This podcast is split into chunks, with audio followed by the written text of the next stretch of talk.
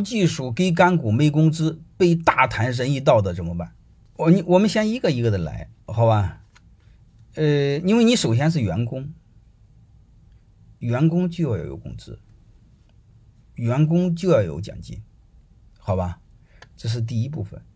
第二部分呢，因为你的技术是不可替代性，所以它就相当于拥有和他拿真金白银出股份所对应的一部分股权。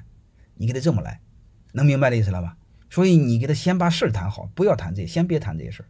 我建议你怎么谈？我在这工作了，我就要拿工资和奖金。还有一个，我的技术有一定的不可替代性，所以我这个被大谈仁义道的，我就先谈这个事儿。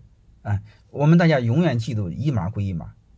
呃，我如果再多说一句话的话，我们一定要记住，把所有的兄弟感情、仁义道德都写到规则里头，其他不可以。不可以谈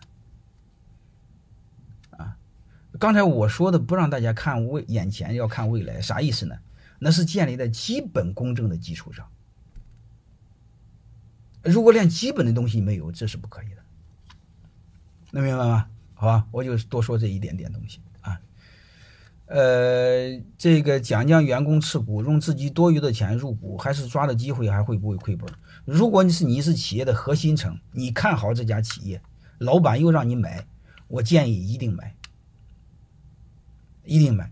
你即便是有点风险也要买，因为它会改变你的认知。因为你不买的时候，你是个员工状态；你买了之后，你是一个合伙人状态。能明白那意思吧？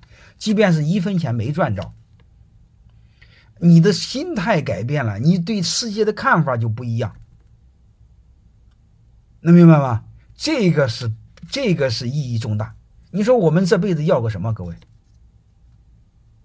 我们就想要一个更精彩、更丰富多彩的人生嘛，就是做各种多种体验嘛，是这回事吧？所以，如果你们有机会，尽可能争取更多的机会，让人生更多的体验、更多的精彩，我就这样想的，好吧？